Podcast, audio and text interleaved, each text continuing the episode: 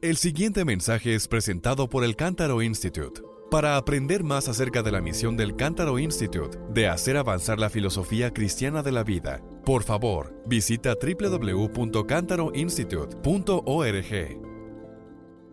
El tema que voy a realizar se llama La nueva religión, la idolatría al Estado. Nosotros, los salvadoreños, no podemos negar que estamos en un país religioso, todos nosotros. Normalmente han, existido dos grandes religiones en El Salvador, el catolicismo romano y el evangélico protestante. Hace unos cinco años atrás, en una de las encuestas que se respetan eh, a nivel de estadística, cuando hacen investigaciones religiosas, es el UDOP, ellos hicieron un estudio y en aquel momento se decía de que más del 55% de los salvadoreños se identificaban dentro del catolicismo romano y más del 45% decían que eran evangélicos protestantes. El agnosticismo y el ateísmo decía que era un 1% nada más.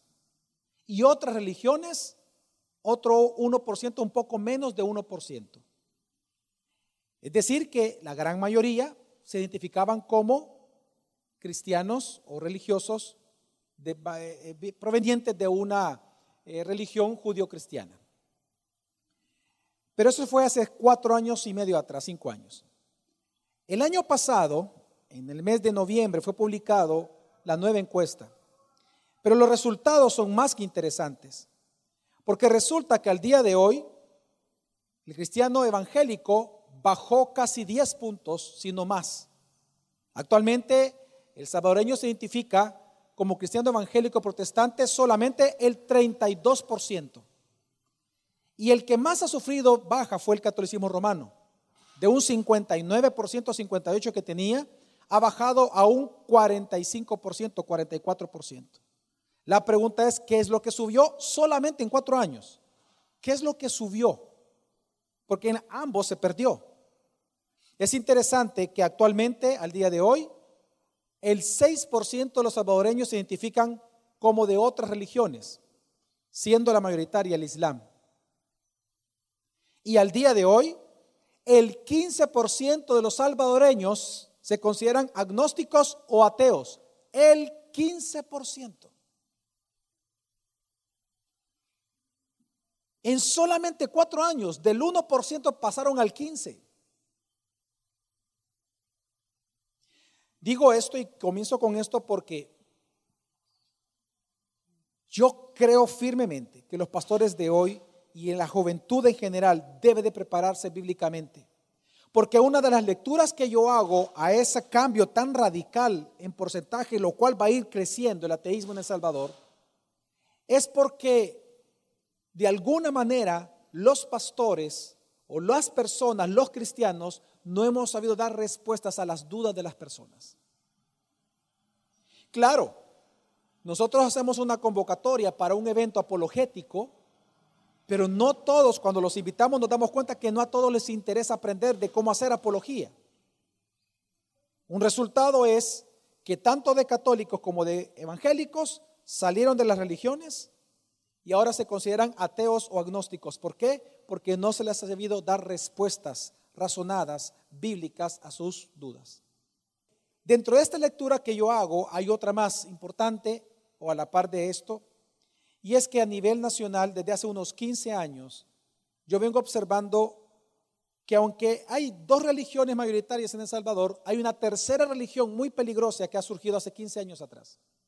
Una religión que no está sustituyendo a las actuales, sino que se ha entremezclado como suele pasar y, y está en escritura porque aún Apocalipsis lo menciona que así tiene que ser, que se mezcla con las religiones de la tierra y se ha mezclado y se ha vuelto sincrético a lo que hoy nosotros llamamos una religión evangélica.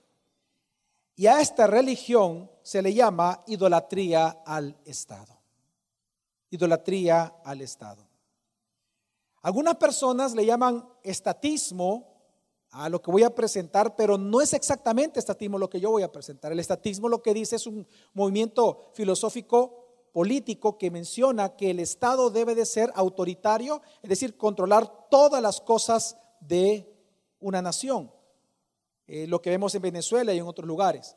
Sin embargo, yo no voy a hablar de un sistema político que quiera hacer algo, no. Yo voy a hablar de la intención del que está del otro lado de solicitarle al Estado que sea su Señor y su Dios.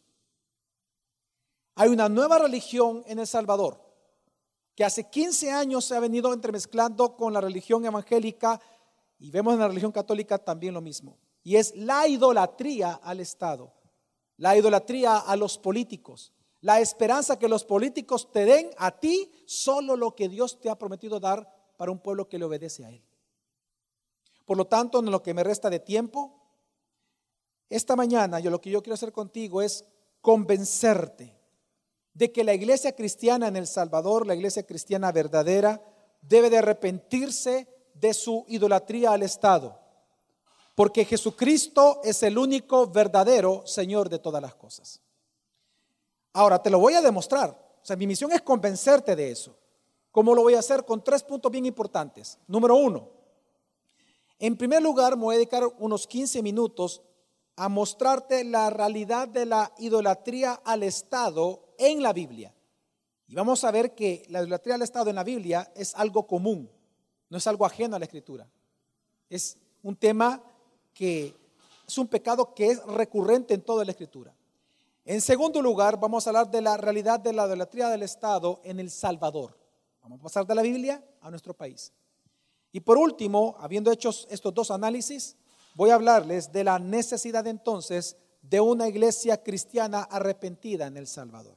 Así que vamos a empezar por el primer punto y voy a hablar de la realidad de la idolatría al Estado en la Escritura. La idolatría al Estado, la idolatría a los imperios, la idolatría a los reyes en la Biblia es algo frecuente. Lo vemos tanto en el pueblo de Dios del Antiguo Testamento como lo vemos también en el pueblo de Dios ya en el Nuevo Testamento. De hecho, en el Nuevo Testamento es un pecado que, como lo dice el apóstol Pablo, provoca parte de la ira de Dios sobre una nación. Por lo tanto, hay un texto que yo quiero mostrarles a ustedes fuertemente que habla acerca de la idolatría al Estado. Y que de hecho hay una carta que fue escrita, parte de sus objetivos es que mostrando la superioridad de Jesucristo, era contrarrestar la idolatría al Estado de parte de las iglesias en esta ciudad. Y me refiero a la iglesia que estaba en la ciudad de Roma, capital del imperio romano. La carta a los romanos es una carta sumamente doctrinal, pero ahí usted va a entender por qué es altamente doctrinal. En aquel momento en que fue escrita, era un momento crucial en el imperio romano. El apóstol Pablo, movido por el Espíritu Santo, escribe una carta que le permite a él presentar a Cristo como superior sobre cualquier emperador para ayudar a la iglesia a que salga de su idolatría al Estado. Y vamos a verlo esto en la carta al romano, solamente en el capítulo 1, y solo quiero que leamos los primeros siete versículos, porque estos siete versículos, aquí se nos plantea cuál es el verdadero objetivo de la carta de Pablo, y es presentarnos a Jesucristo como Señor de todas las cosas. Dice el versículo 1 al 7. Pablo, siervo de Cristo Jesús, llamado a ser apóstol, apartado para el Evangelio de Dios, que él ya había prometido por medio de sus profetas en las santas escrituras, acerca de su Hijo que nació de la descendencia de David según la carne, y que fue declarado Hijo de Dios con poder, conforme al Espíritu de Santidad, por la resurrección de entre los muertos, nuestro Señor Jesucristo por medio de quien hemos recibido la gracia y el apostolado para promover la obediencia a la fe entre todos los gentiles, por amor a su nombre, entre los cuales estáis también vosotros, llamados de Jesucristo, y a todos los amados de Dios que están en Roma, llamados a ser santos. Gracia a vosotros y paz de parte de nuestro Padre y del Señor Jesucristo. Desde un inicio el apóstol Pablo muestra doctrinalmente verdades importantes.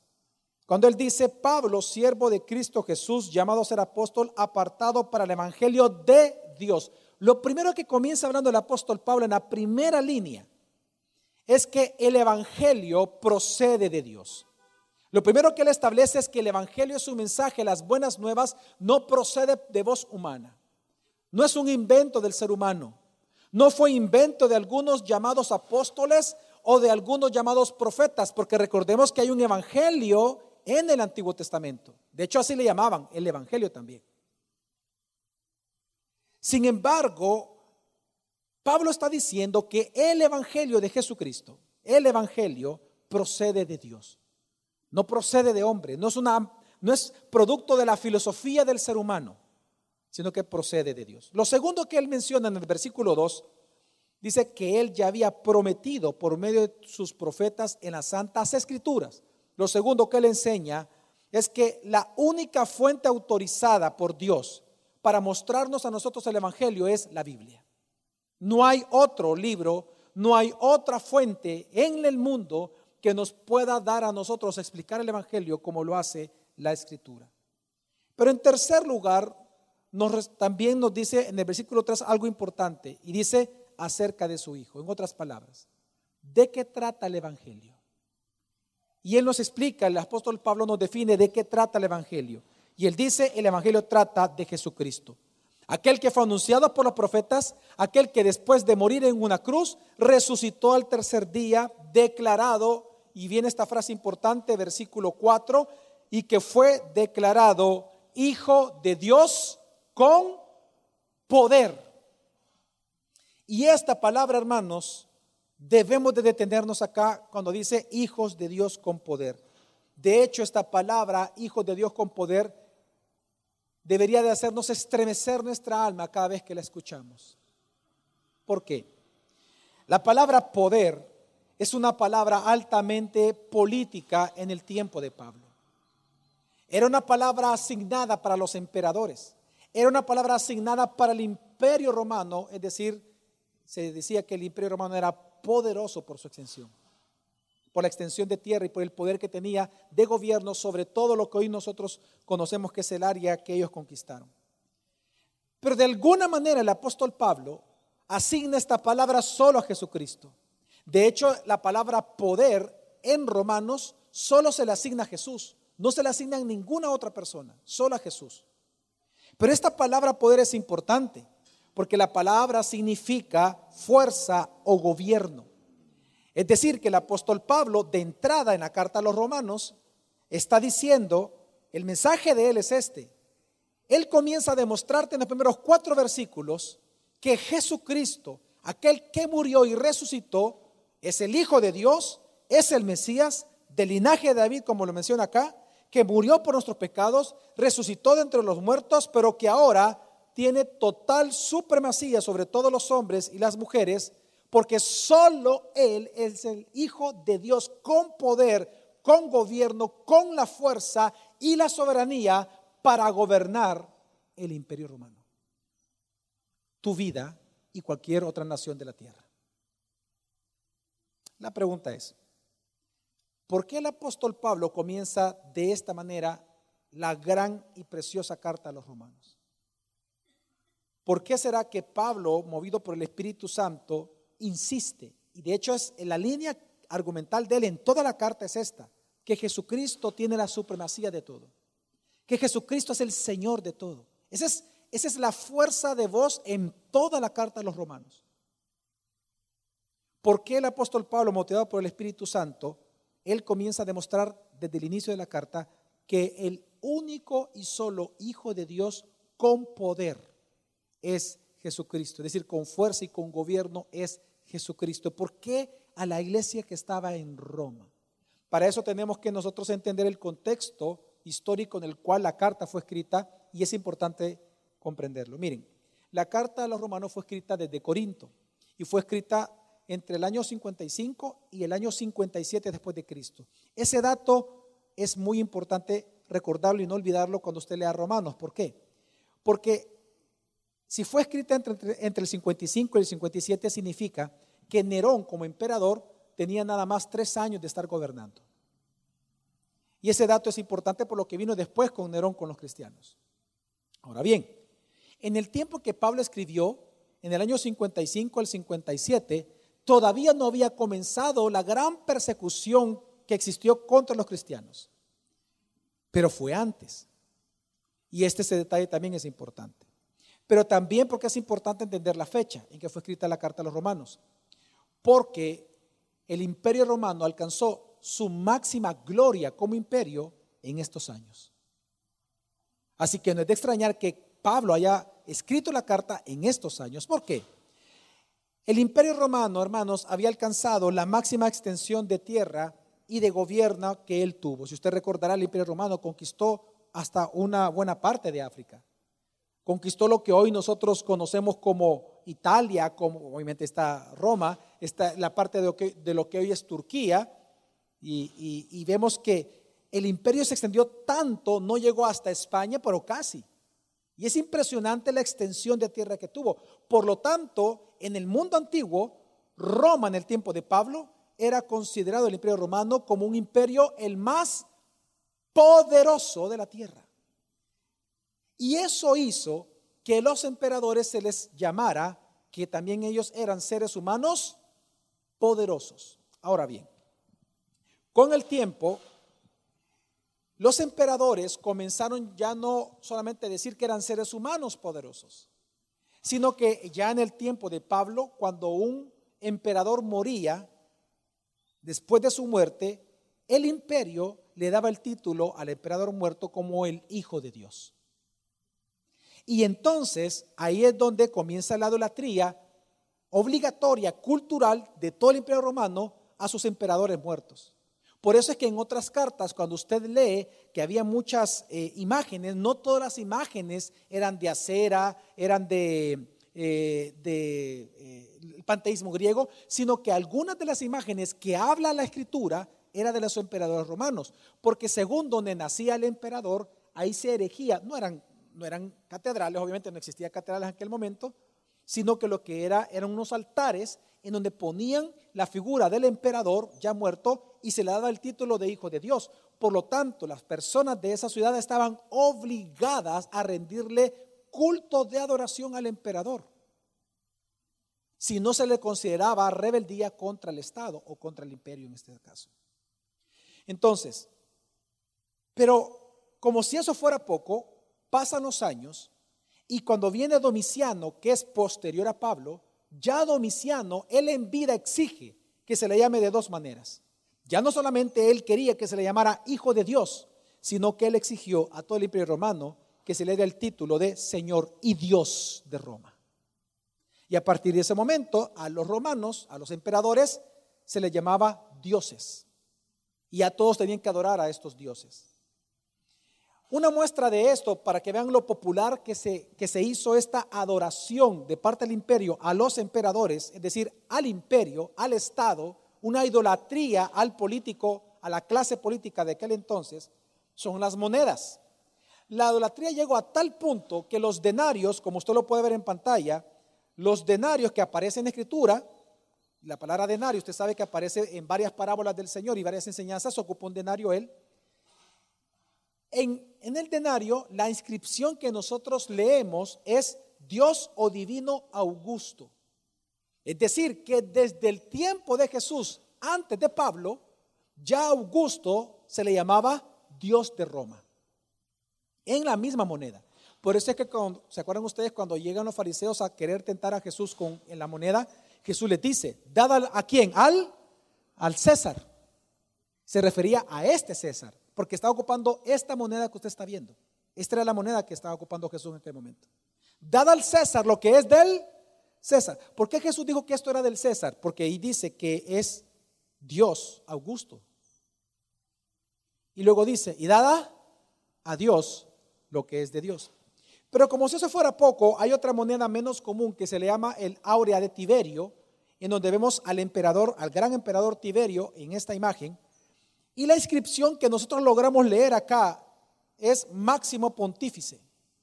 Es decir, que se le consideraba a Tiberio, ya muerto, el principal y máximo sacerdote de Dios para todo Roma. Y como si esto fuera poco, realmente fue tan especial la idolatría que hubo de parte de Roma a los emperadores, que cada emperador vivo tenía su propio evangelio. Y aquí présteme toda la atención, por favor. Cada emperador tenía su evangelio. Por lo tanto, cuando un emperador llegaba a una ciudad, él antes de llegar, unas horas antes, se enviaba a un pregonero, a un predicador, en donde él comenzaba a hablar del Evangelio de Tiberio, el Evangelio de Augusto, el Evangelio de Nerón, el Evangelio de Domiciano, el Evangelio de Flavio, el Evangelio, etcétera, etcétera. Y comenzaba, ¿y qué es el Evangelio? ¿Qué significa la palabra Evangelio? Buenas nuevas. Él comenzaba a hablar las buenas nuevas del emperador que venía. ¿Y qué eran las buenas nuevas? Las hazañas y las virtudes de aquel que había expandido el imperio romano y salvado de los enemigos de Roma a los ciudadanos. Ellos tenían que anunciar las virtudes de aquel que los había salvado. Entonces comenzaban a decir, aquí viene Domiciano, Domiciano, el que ha hecho esto, porque eran líderes militares. Muy poca gente conoce este dato que es sumamente importante para interpretar Romanos. Porque estamos hablando que cuando nace la iglesia de Roma, la iglesia cristiana de Roma nace en Jerusalén, en Pentecostés, por más de 12 años. No hubo un solo pastor que los pastoreara. Entonces la iglesia creció sin pastor y sin que ningún apóstol llegara a adoctrinarlos. Entonces ellos mezclaron lo que ellos escuchaban de la cultura con lo que habían escuchado 12 años atrás en Pentecostés. Entonces Pablo escribe la carta y es la más doctrinal porque comienza a señalar de doctrinas conforme alrededor de la preeminencia de Cristo como Señor de todo. Por eso es que nosotros vemos, en resumen, que el ambiente político religioso de la época de Pablo, a la ciudad que le escribe, que es Roma, era de una extrema idolatría a los emperadores. Por eso es que en el primer capítulo Pablo dice cosas tan impresionantes como estas. Cuando él dice, ellos profesando ser sabios se volvieron necios, pues cambiaron la gloria del Dios incorruptible en una imagen de hombre que corruptible. Y ahí está hablando de los emperadores. Literalmente, directamente, sin lugar a dudas. Exegéticamente le está hablando de los emperadores. Porque culturalmente ellos cambiaron la gloria de Dios por el emperador. Tanto que económicamente en cada transacción ellos miraban y, practicaban la idolatría. Es decir, que los seres humanos en lugar de poner su esperanza en Dios, ponían la esperanza en que los emperadores les salvaran a ellos, les dieran educación, les dieran salud, les dieran dinero, les dieran trabajo. La confianza no era en Dios, era en el emperador. Así que Pablo, considerando estos títulos dados a los emperadores, los aplica a Jesucristo. Para mostrar que Jesucristo es el único verdadero Dios, Señor sobre Roma. Y él comienza a demostrar entonces que aquel que resucitó de entre los muertos es el verdadero y único Hijo de Dios con poder y supremacía sobre todos esos poderosos emperadores de un imperio poderoso. Por eso es que en este contexto, ya entendiendo lo que todos los días los cristianos en Roma, y digo todos los días porque recuerde que era la capital del imperio, donde vivía el emperador, todos los días los cristianos de Roma escuchaban el evangelio del emperador. Pues resulta que por estas razones no es extrañar que veamos en la carta a los romanos que Pablo entonces dice en el mismo capítulo 1 y dice Romanos 1, 16 y 17, porque no me avergüenzo del Evangelio, pero no de los emperadores. Porque no me avergüenzo del Evangelio, pues es el poder, y la misma palabra, es el poder de Dios para salvación de todo el que cree, del judío primeramente y también del griego. ¿Sabe qué está diciendo Pablo ya considerando el contexto, la exégesis?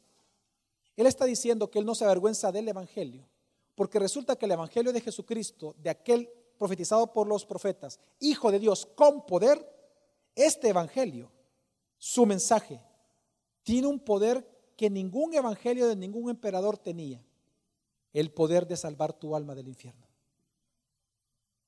Por eso Pablo no se avergüenza del Evangelio, de ese Evangelio de, Jesucristo, el verdadero. Entonces, el mensaje de Pablo de entrada en la carta a los romanos es lo siguiente.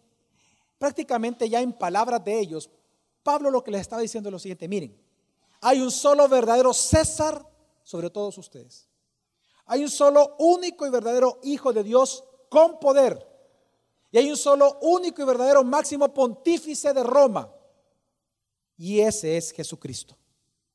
Por eso es que Pablo, al escribir esta carta, su carta fue considerada subversiva para el imperio romano. Claro, porque es como que yo ahorita, supónganse que aquí estuvieran los máximos dirigentes del Salvador sentados. El, eh, el órgano ejecutivo, el presidente, el órgano legislativo y el órgano judicial. Todos estuvieran acá. Y supóngase que yo comenzara a decir esto, que el verdadero presidente del Salvador y el verdadero órgano legislativo del Salvador y el verdadero poder ejecutivo del Salvador tiene un nombre y su nombre es Jesucristo. Si yo dijera que en El Salvador el verdadero gobernante, Señor, presidente, legislador es Jesucristo, ¿cómo creen ustedes que nuestros padres de la patria recibirían ese mensaje? Como un mensaje que subversivo de mi parte. Y aunque es cierto lo que acabo de decir, porque Jesucristo es el verdadero presidente de esta nación, aunque la gente no lo quiera creer, pero para el Estado eso sería subversivo. Eso fue lo que pasó en Roma. ¿Saben, saben que esto fue tan fuerte en el Imperio Romano, la carta a los romanos, que ocho años después de escribirse esta carta, el emperador Nerón comenzó a perseguir a los cristianos y los acusó de dos cosas. A los cristianos los acusó de dos cosas. Número uno, fueron acusados de ateos, por obviamente adorar a un Dios invisible. Recuerde que ellos decían, adora al emperador y a cualquier Dios de la, del panteísmo griego. Fueron considerados ateos. Y en segundo lugar, fueron acusados como subversivos, rebeldes al imperio por no adorar al emperador. Por lo tanto, como usted sabe, ellos fueron perseguidos, torturados, asesinados bajo crímenes de lo que hoy llamamos lesa humanidad, lesa patria y lesa majestad.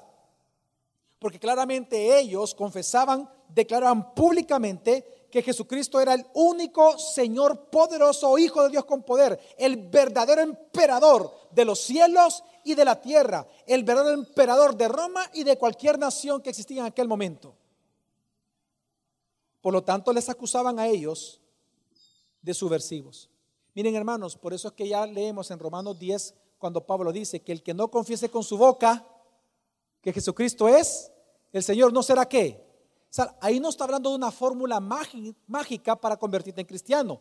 Ponlo en el contexto. Pablo está escribiendo que a pesar de la persecución, si tú como creyente no confiesas ante la muerte, ante la espada del soldado, niega a Jesús, Di que el emperador es tu Dios. Niega a Jesús, ateo. Maldito rebelde, arrepiéntete. Si tú decías, vaya, por temor a tu muerte, decías, está en niego a Jesús, ahí demostrabas que nunca fuiste salvo. Pero si tú te mantenías y confesabas a Jesús como Señor versus el emperador, entonces demostrarías que eres salvo, aunque eso representaba en el instante tu muerte. Porque recordemos, hermano, la persecución cómo fue. Ah, obviamente usted ha escuchado que fueron llevados al circo romano, pero no fue solamente el circo. Los vecinos estaban autorizados de matarte con solo el hecho de comprobar que tú eras cristiano. Un vecino podía matarte. A ese nivel llegó la ley en Roma. Así que era una cuestión de vida o muerte confesar a Jesús. Por eso Pablo dice, si tú confiesas a Jesús, entonces verdaderamente eres salvo. Pero si no, nunca lo fuiste. Ahora bien, entonces, ahora, pero hay una aclaración. ¿Cuál fue entonces el objetivo de la carta? La carta no fue escrita para que ellos se rebelaran contra el imperio. No era para que los cristianos de Roma dijeran, ah, pues sí, vamos y matemos al emperador. No. El objetivo de la carta era para que observando la preeminencia de Cristo, solo adoraran a Cristo y dejaran de algún vestigio de adoración a la clase política de aquel momento. Por lo tanto, el objetivo era confesar públicamente que Jesucristo era el Señor y no el César. Así que el punto es el siguiente, el punto de Pablo es el siguiente, hermanos. Si Jesús es poderoso para salvar, significa que entonces Él es poderoso para sustentarte a ti. Por lo tanto, no confíes en la política, no confíes en los políticos, no confíes en el imperio, no confíes en el Estado salvadoreño que Él te va a dar a ti lo que solo Jesucristo puede darte como parte de su herencia y bendición ante un pueblo que le obedece a sus mandamientos. No puedes esperar esa bendición de parte del Estado, porque la bendición viene de Dios, no de una persona. Así que con este punto que te estoy hablando, lo que trato de mostrarte es que la idolatría al Estado es presente en la Biblia. Pero quiero pasar al segundo punto. Hermanos, hermanas, amigos, amigas, la realidad de la idolatría al Estado en El Salvador. Quiero definir lo que es la idolatría al Estado una vez ya sabiendo estos aspectos bíblicos. La idolatría al Estado sucede cuando las personas se someten a, las autoridades políticas con la esperanza de ellos ser prosperados, estar seguros y gozar sus libertades por parte de los políticos. La idolatría al Estado sucede cuando se confía en algún personaje político, en algún sistema, ideología o partido como instrumento que los llevará a gozar de una vida más justa y más tranquila. La idolatría al Estado sucede cuando los salvadoreños confían, y la palabra aquí es confiar, en que los líderes políticos o el gobierno salvadoreño les dé aquellas cosas que son parte de las bendiciones que Dios promete dar solamente a una nación que le obedezca a su palabra. Hermanos, ¿por qué menciono que es idolatría al Estado? No significa que tú te vas a hincar frente al político, pero lo que vemos en El Salvador es que la confianza en los políticos que llevan al poder es tal que hasta entre salvadoreños se pelean y hay muchas ofensas porque en las palabras se nota, de la abundancia del corazón habla la boca, en las palabras se nota que ellos verdaderamente confían que el político, que el presidente les dé al final lo que solo Dios te puede dar. Pero la confianza ya no está en Dios, ha pasado al político, aunque tú le llames a Jesús el Cristo. Aunque tú digas que Jesús es el Cristo y tu Mesías Salvador, pero muchas veces en el sabor lo que vemos es que el salvadoreño confía plenamente en el político que le dé aquello que solo Jesús puede dar. Y como les digo, la idolatría al Estado no es algo nuevo. Recordemos al profeta Oseas, si usted está pensando todavía en la Biblia y solo Nuevo Testamento, vámonos al Antiguo Testamento, al Antiguo. El profeta Oseas profetizó, recuerda el reino del norte, a Israel. Y él los condenó, o sea, la, profecía de él fueron en contra de la idolatría a la clase política. Quiero que leamos Oseas 7, del 11 al 13, solo como un ejemplo. Recordemos que esto hay mucho detalle en la escritura de la idolatría a los reyes. Dice, aquí está ya profetizando el, el profeta Oseas. El pueblo de Israel se ha vuelto como palomas, necias y tontas. Claman a Egipto en busca de ayuda y luego vuela a Asiria pero mientras revolotean, arrojaré mi red sobre ellos y los derribaré como un pájaro que cae del cielo. Los castigaré por todo el mal que hacen. ¿Qué aflicción les espera a los que me han abandonado? El profeta Oseas dice algo interesante aquí, que el reino del norte, ellos estaban buscando ayuda de dos pueblos enemigos, de Egipto y de Asiria. Sabemos por los libros proféticos y los libros históricos de los reyes, de crónicas de reyes y reyes, que en esta etapa, cuando ellos hicieron estas alianzas políticas con Asiria y con Egipto, fue con los reyes, en donde ellos, recuerden lo que hicieron, hermanos, ellos no solamente fueron a hacer un pacto político, sino que ellos entregaron parte de sus posesiones a ellos se sometieron al rey de Egipto y se sometieron al rey de Asiria para ellos supuestamente obtener seguridad, prosperidad, trabajo, salud, educación para sus hijos. Para eso lo hicieron.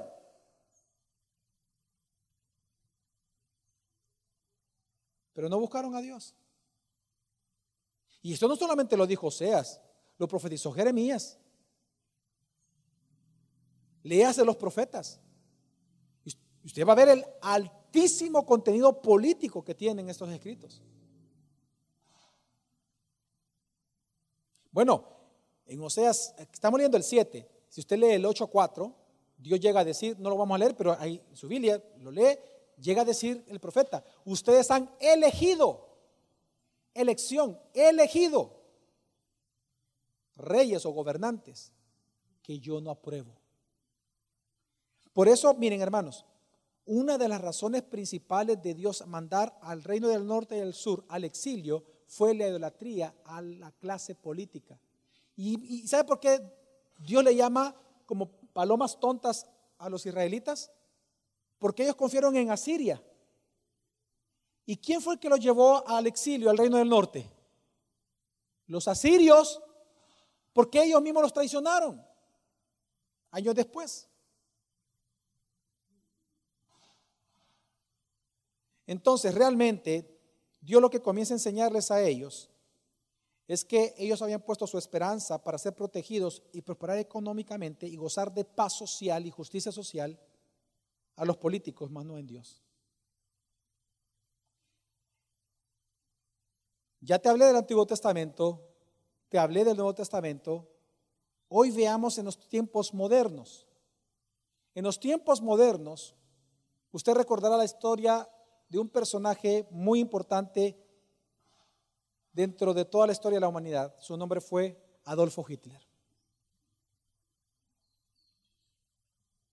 Muchos no saben que cuando Hitler fue democráticamente llevado al poder, el 95% de los alemanes eran cristianos, sabiendo lo que él quería hacer en el mundo. Lo llevaron al poder los cristianos. Quiero ser honesto. Vamos a hablar de los religiosos o de una religión judío-cristiana, porque en aquel momento parte de este 95%, un 40% eran católicos, los demás eran cristianos protestantes. Ellos fueron los que llevaron a Hitler al poder. Ellos son los que levantaban la mano, Hi Hitler. Son los que ellos le llamaron Führer, que significa la palabra Señor o líder. Mi Señor, mi líder, significa Führer. Fueron los cristianos los que varios de ellos idearon desde las academias, desde las universidades, los campos de concentración. Si tú piensas que lo que estoy hablando es una cháchara, arrepiéntete y cree en el Evangelio.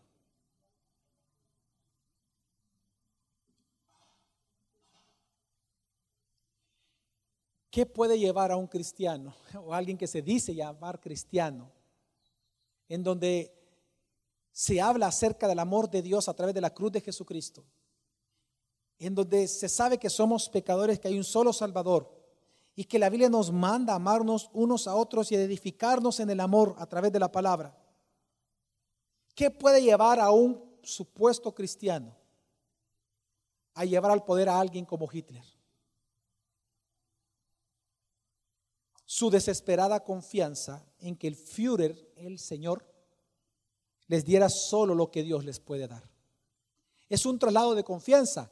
Dejo de confiar un poco menos en Dios y comienzo a asignarle esa confianza en el Führer. Eso es idolatría. Porque la idolatría es la confianza que tú depositas en alguien que no es Dios. Por eso un hijo puede ser un ídolo. Por eso es que tu esposa puede ser un ídolo, tu esposo puede ser un ídolo. Es una cuestión de confianza. ¿En quién tú pones tu confianza para tu seguridad, identidad, cualquier cosa? Bueno, ellos cayeron en lo que se llama la doctrina de las dos esferas. La doctrina de las dos esferas, ellos separaban lo que era lo sagrado y lo secular, sí, pero también ellos llegaron a decir de que Dios, Él era el Señor de tu casa, el Señor de tus hijos, el Señor de tu comportamiento dentro de tu casa, pero el Führer era el Señor de tu salud, de tu educación, de tu profesión, de tu trabajo, de Alemania, de, las escuelas, del matrimonio, de todo. Es decir, ellos redujeron, es más, el hombre de hierro, de mano de hierro, que se le llamó, el que impulsó atrás, todo el tiempo estaba impulsando a Hitler, que se llama Bismarck, él mismo llegó a decir, porque él era cristiano, profesante, protestante. Y él llegó a decir, me he dado cuenta que es irreconciliable el cristianismo con el nazismo. Pero me doy cuenta entonces, y la conclusión de él fue esta, me doy cuenta entonces de que Cristo es Señor de mi casa, de la esfera de mi hogar, mas cuando yo abro las puertas y salgo a la calle, el Führer es el Señor de todo esto. Un cristiano o supuesto cristiano. Dietrich Bonhoeffer, pastor reformado, al día de hoy considerado un héroe en Alemania, que fue uno de los autores intelectuales de la operación Valkyria para asesinar a Hitler. Y él murió precisamente en un campo de concentración nada más un año antes de que los aliados conquistaran Alemania, que terminara la guerra mundial. Un año antes, Hitler lo mandó a asesinar a un campo de concentración. Dietrich Bonhoeffer, pastor reformado, él escribió en contra de los idólatras de Alemania, de los idólatras al Führer.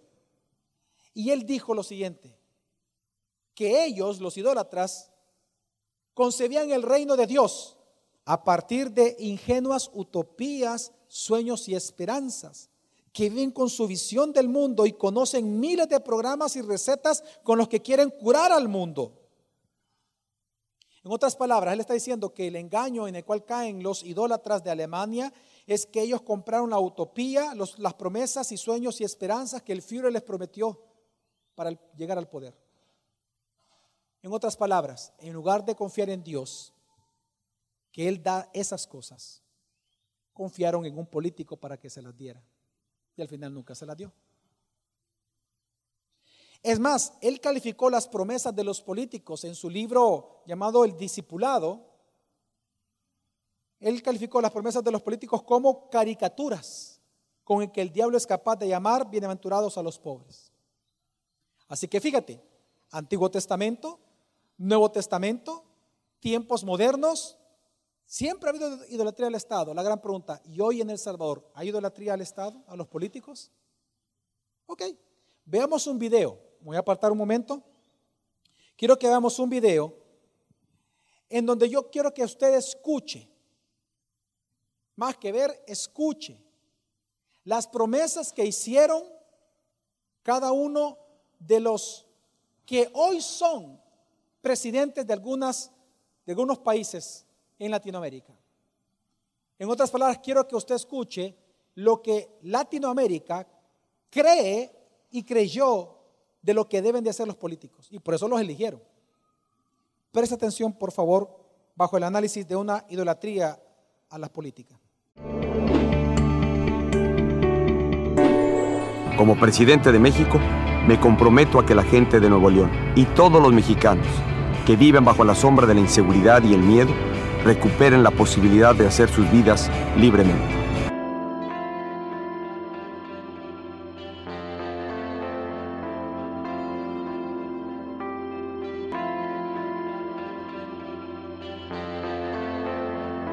Nuestra misión principal es resolverle los problemas más urgentes a nuestros compatriotas. Es nuestra obligación trabajar para que cada vez haya menos gente pobre en nuestro país. Es nuestra obligación trabajar para que salgamos de esta crisis de inseguridad en la que estamos sumergidos.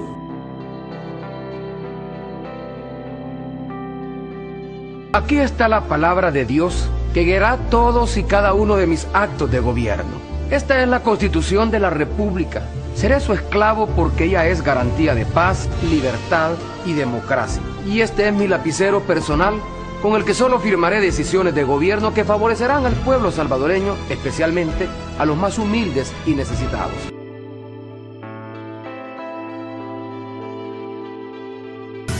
Vamos a hacer un gobierno que esté por encima de los intereses de los políticos y los partidos. Un gobierno que trabaje para las personas y ayude a los salvadoreños en su vida diaria. Un gobierno práctico que avance y haga al país mejorar somos un pueblo luchador que no se dobla ante desafíos y las dificultades. Un pueblo que lucha por alcanzar sus sueños. Así soy yo también.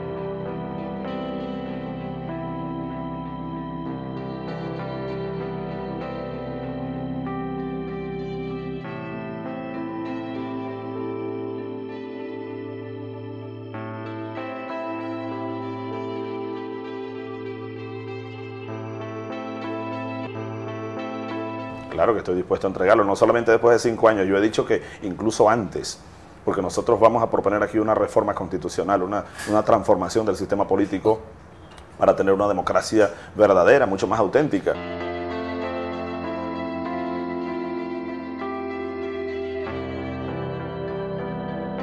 Que vos no dudes ni un instante que yo estoy acá para intentar ayudarte, ayudarte a que salgas adelante, ayudarte a que tengas un mejor futuro.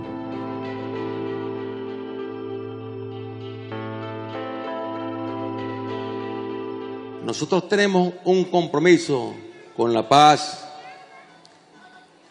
y el compromiso con la paz pasa por la reconciliación.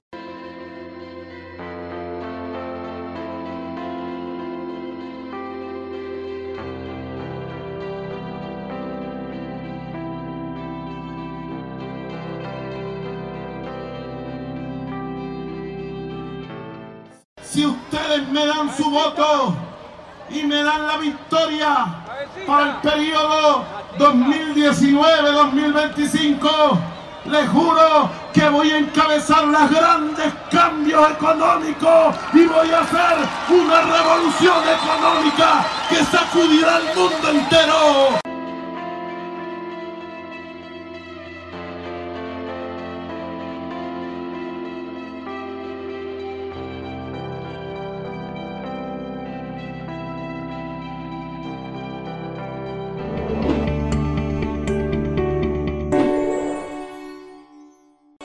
Analizamos las promesas de los políticos antes de ellos asumir el poder, todo se era enfocado en convencerte a ti que ellos te iban a cambiar tu futuro, te iban a dar un mejor futuro, te iban a hacer prósperos económicamente. Es más, uno de ellos habló de reconciliación, palabras teológicas que aparece y bíblica que aparece en la Escritura y que solo es exclusiva de Jesucristo a través del Evangelio. Pero la gente compra estas verdades. Y no me extrañaría que de aquí, según las estadísticas, seis de cada diez que están sentados aquí compraron estas mentiras.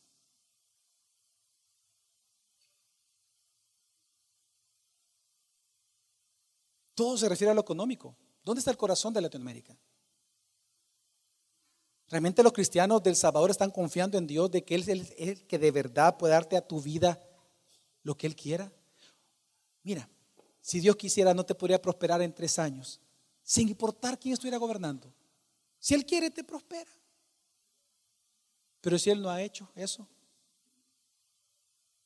vas a por eso dejar de confiar en Él y vas a dudar de Él y vas a comenzar a confiar en hombres. Entonces tú no entiendes la soberanía de Dios. Dios ha querido que vivamos esta historia de Salvador. ¿Y qué? ¿Qué le podemos decir a Él? Más que gracias. Para nosotros es un privilegio ser pastores y ser cristianos y tener el Evangelio verdadero en un tiempo como este. Que fue lo que Mardoqueo le dijo a Esther. Qué privilegio.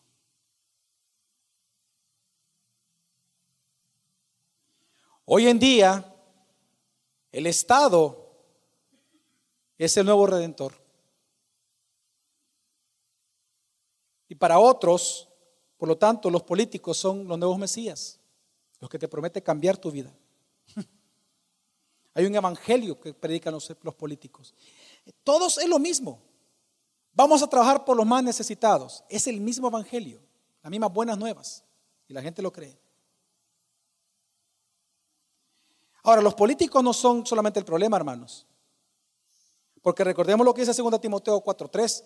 Vendrán tiempos cuando no sufrirán la sana doctrina, sino que teniendo comezón de oír se amontonarán maestros conforme a sus propias concupiscencias, es decir, conforme al pecado del pueblo, el pueblo va a elegir un líder para sí, que les prometa estas cosas que sus concupiscencias desean. En otras palabras, no toda la culpa es de los políticos. No es que el pueblo salvadoreño sea ingenuo, no, es que el pueblo salvadoreño es idólatra. Eso es lo que sucede. Por eso el pueblo elige a quien elige. En la imagen del actual presidente electo, yo no voy a hablar de su imagen, pero en la imagen, cualquiera que usted tenga de él, si usted lo describe al presidente electo de Salvador, en la imagen de él se encuentra simbolizado todo el pensamiento político, pero también religioso de los jóvenes que lo eligieron a él. Hermanos, todo esto es idolatría al Estado. Ahora, y si tú piensas que en El Salvador no hay idolatría al Estado, vean, porque aquí presentamos lo que los políticos prometen. Ahora, ustedes ya han escuchado personas hablar acerca de los políticos fuera y dentro de El Salvador. Quiero que veamos el siguiente video, en donde ustedes van a, van a poder observar, y les pido que escuchen. Más aún en la última parte, cuando viene una canción, escuche la letra. Lo que de otros países y en El Salvador, los salvadoreños piensan también de los políticos.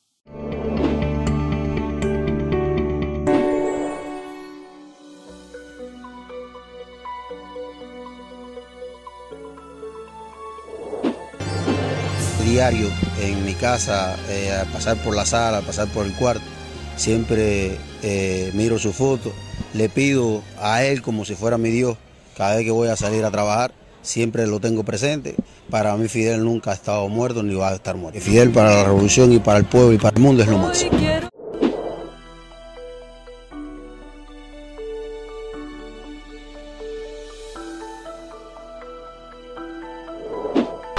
Oración del delegado. Chávez nuestro que estás en el cielo, en la tierra, en el mar y en nosotros, los y las delegadas. Santificado sea tu nombre.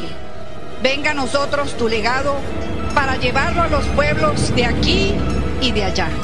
Ya están los camaradas internacionales. Danos hoy tu luz para que nos guíe cada día no nos dejes caer en la tentación del capitalismo. Más líbranos de la maldad de la oligarquía, como el delito del contrabando.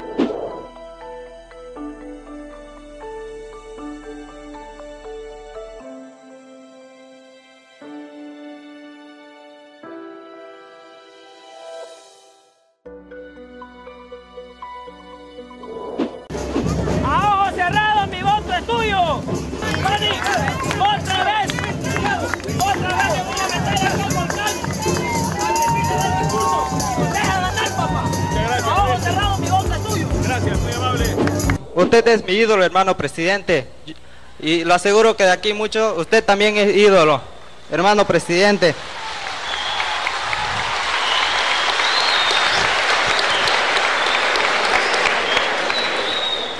Hermano presidente, se lo aseguro que en este momento usted tiene mi voto, Evo 2020-2025.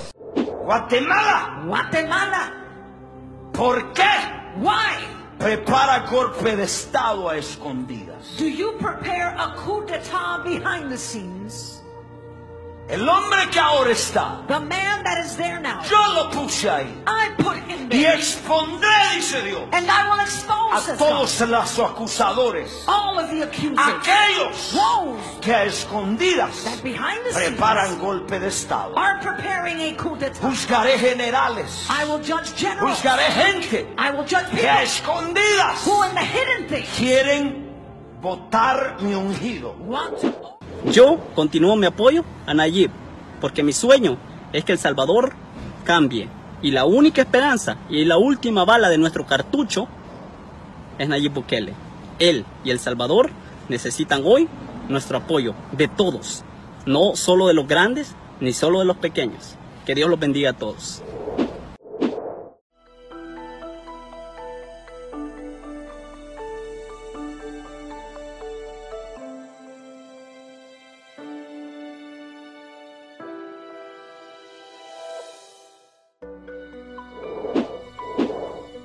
Señor Nayib Bukele, se ha ofrecido hacer un trabajo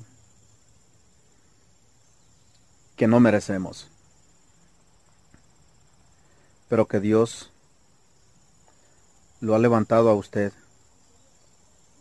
Y desde ya le rindo mis respetos,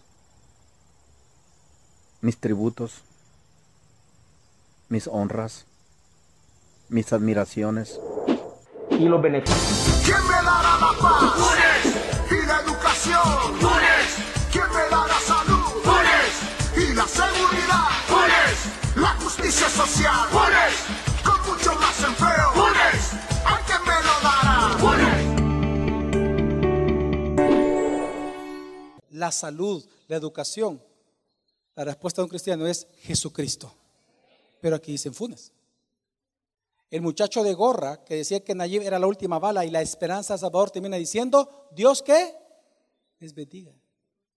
O sea que él cree en Jesucristo, pero no cree que Jesucristo es Señor. Si ustedes piensan que no hay idolatría en el Estado, en El Salvador, arrepiéntete y cree en el Evangelio.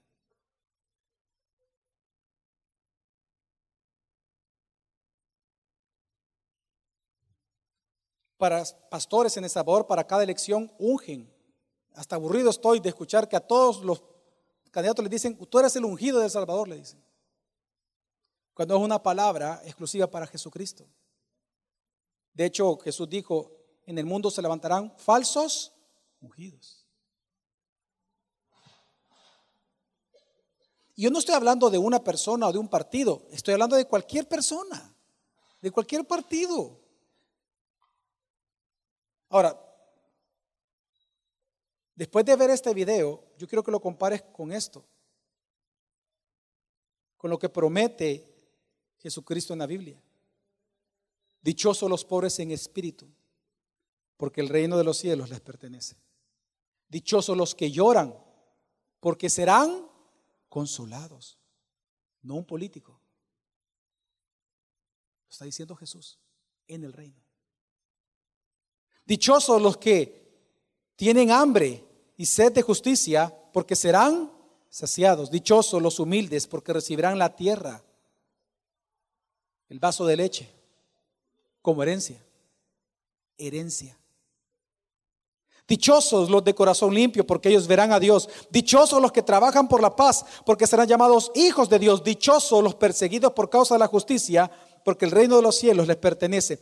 Hermanos, miren, el único que pueda hacernos feliz, dándonos consuelo, herencia, tierra, justicia, compasión, identidad, paz, recompensa eterna, es Jesucristo, porque Él es el único Hijo de Dios con poder, fuerza para gobernarte a ti y a mí.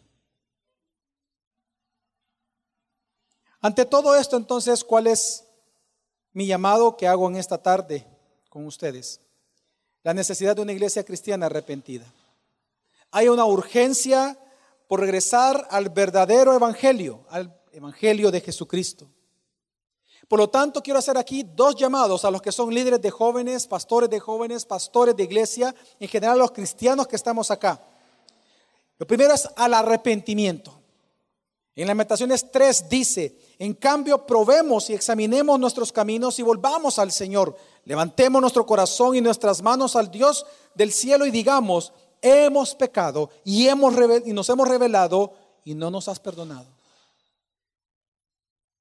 Debemos nosotros de arrepentirnos de esta idolatría al Estado. Arrepiéntete si tú de alguna manera has confiado en sistemas o política o personas políticas como proveedores de aquella herencia que solo el reino de Dios nos puede dar.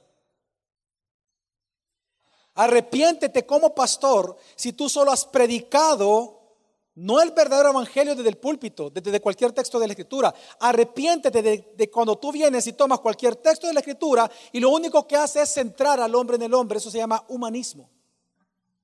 Cuando tú llevas al hombre a centrarse en el hombre a cómo prosperar, a cómo mejorar su familia, a cómo mejorarse a sí mismo, cómo tener más de Dios. Yo no estoy diciendo de que Dios no nos quiera dar cosas. Lo que estoy diciendo es que no los puedes entrar en ellos. Analiza los sermones que tú predicas, analiza las canciones que tú cantas. Todo el tiempo es lo que yo, yo quiero. Lo que el diablo me arrebató, hoy yo se lo arrebato a él. Arrepiéntete de esas herejías, porque son herejías. Porque el único Señor poderoso, Hijo de Dios, con poder, es Jesús, no tú y yo, ni ningún hombre. Arrepiéntete de predicar humanismo y de predicar la gran herejía de la teología de la prosperidad. Una teología que nace de Satanás mismo, si no léete Job del capítulo 4 al 6 y vas a entender. Y en segundo lugar, el segundo llamado, a que entiendas la separación, pero a la vez las funciones del Estado y de la iglesia. No, lo, no tengo el tiempo para explicarlo, solo lo voy a mencionar. El Estado solo existe, según la Biblia, se puede resumir en tres cosas. El Estado está para castigar el mal y promover la vida y la dignidad. Está para procurar justicia y equidad y está para proteger la propiedad privada, no para expropiarla. Pero no es función del Estado, escucha, no es función del Estado bíblicamente. Por ejemplo, determinar lo que es la familia, determinar el sexo de una persona, qué es el matrimonio. Esa no es la función de un Estado, bíblicamente. No es función del Estado quitar la vida, eutanasia o aborto. No es función del Estado ni siquiera la salud pública ni la educación. No. La educación fue dada a la familia, a los papás y a mamá. Por eso existen colegios privados, universidades privadas como esta. Porque no es función del Estado, es de las familias. Por eso es que no es función del Estado, hermanos, curar a un país. No es función del Estado ser la esperanza de un país. Porque la esperanza de un país, el único que puede curar a un país es aquel que lo creó. No en vano, por eso Dios dice en la Escritura, le dijo a Israel, yo sanaré tu tierra, yo sanaré tu tierra, no un político. Dios es el que sana las tierras. Dios es el que sana las naciones. Por lo tanto, Mientras tú no entiendas la función del Estado, vas a confiar en ellos como que si fueran dioses.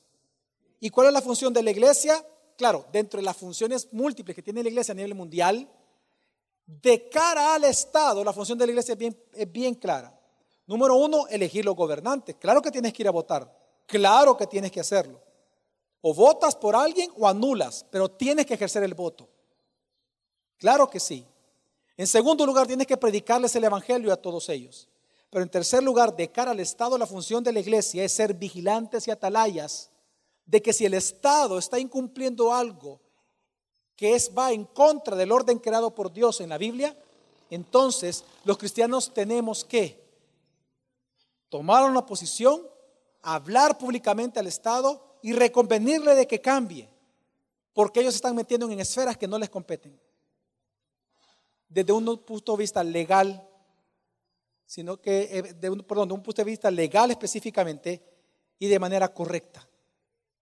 Así que hermanos, la conclusión de todo esto es, tenemos que arrepentirnos de la idolatría al Estado, porque Jesucristo es el único y verdadero Señor de todo Hijo de Dios con poder. Espero que tú te arrepientas, como que expliques esto a otras personas y los pastores que puedan continuar teniendo discernimiento para llevarlos a Cristo y no a los políticos. Dios les bendiga mucho. Gracias por escuchar este mensaje del Cántaro Institute. Por favor, no dudes en compartirlo con amigos, pero no comercialices ni alteres el material sin consentimiento expreso, por escrito, del Cántaro Institute.